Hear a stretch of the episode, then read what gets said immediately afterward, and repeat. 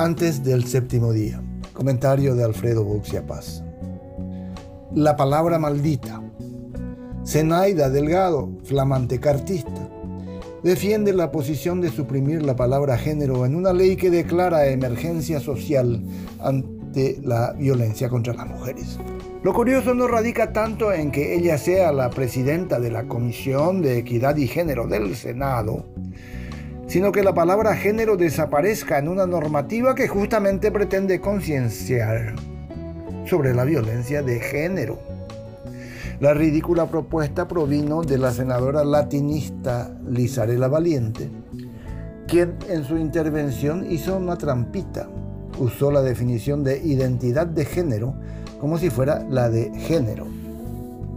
La obsesión por borrar una palabra del idioma castellano parecería absurda, pero forma parte de un movimiento instalado hace años y que según algunos expertos está convirtiendo al Paraguay en un laboratorio de ideas antiderechos.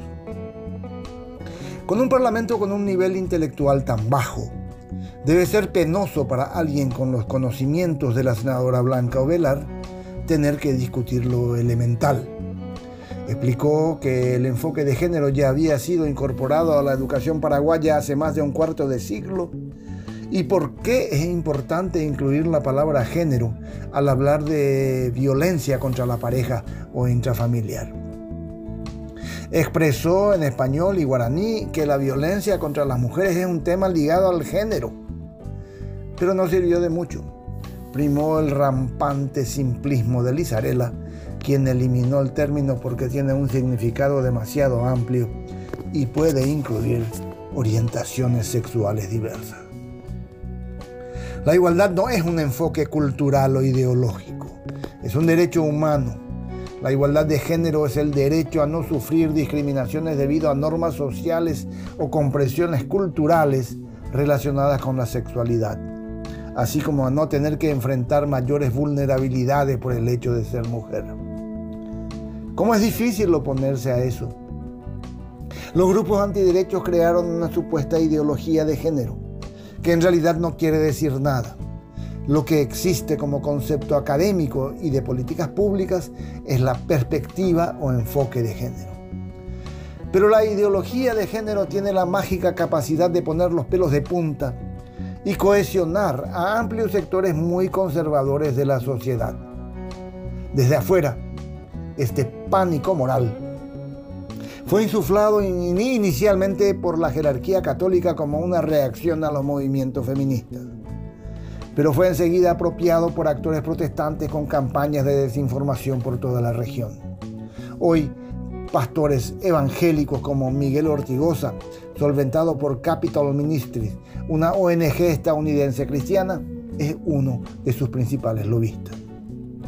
Un artículo del The New York Times describe este matrimonio perfecto entre las dos vertientes cristianas. La belleza política de la ideología de género es que ha dado a los clérigos una forma de replantear su postura religiosa en términos laicos, como derechos de los padres. En América Latina, el nuevo lema cristiano es, con mis hijos no te metas.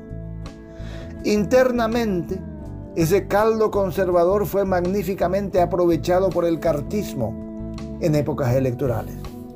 Por eso resucitaron lemas tan mohosos como Dios, patria y familia. Fue buscando votos que ya en 2016 erradicaron la palabra género de una ley de protección integral a las mujeres. Y al año siguiente, el Ministerio de Educación y Ciencias prohibió su aparición en todos sus materiales impresos o digitales. El año pasado el tema resurgió con fuerza, creando un conflicto no resuelto con la Unión Europea. Prohibir palabras es un acto de barbarie con efectos en toda la sociedad. Cunde una autocensura por parte de los que temen ser acusados de promover la ideología de género. Hoy, todos los ministerios, incluido el de la mujer, se cuidan de utilizar la palabra maldita. Guay del maestro que la usa en clase. El propio Papa Francisco pronuncia la palabra género sin complejos, pero en Paraguay es una herejía. Si erradicamos el concepto de género, pierde toda la sociedad, que se queda sin una herramienta para entender y transformar una realidad en la que muchas mujeres quedan relegadas en el ejercicio de los mismos derechos que los hombres.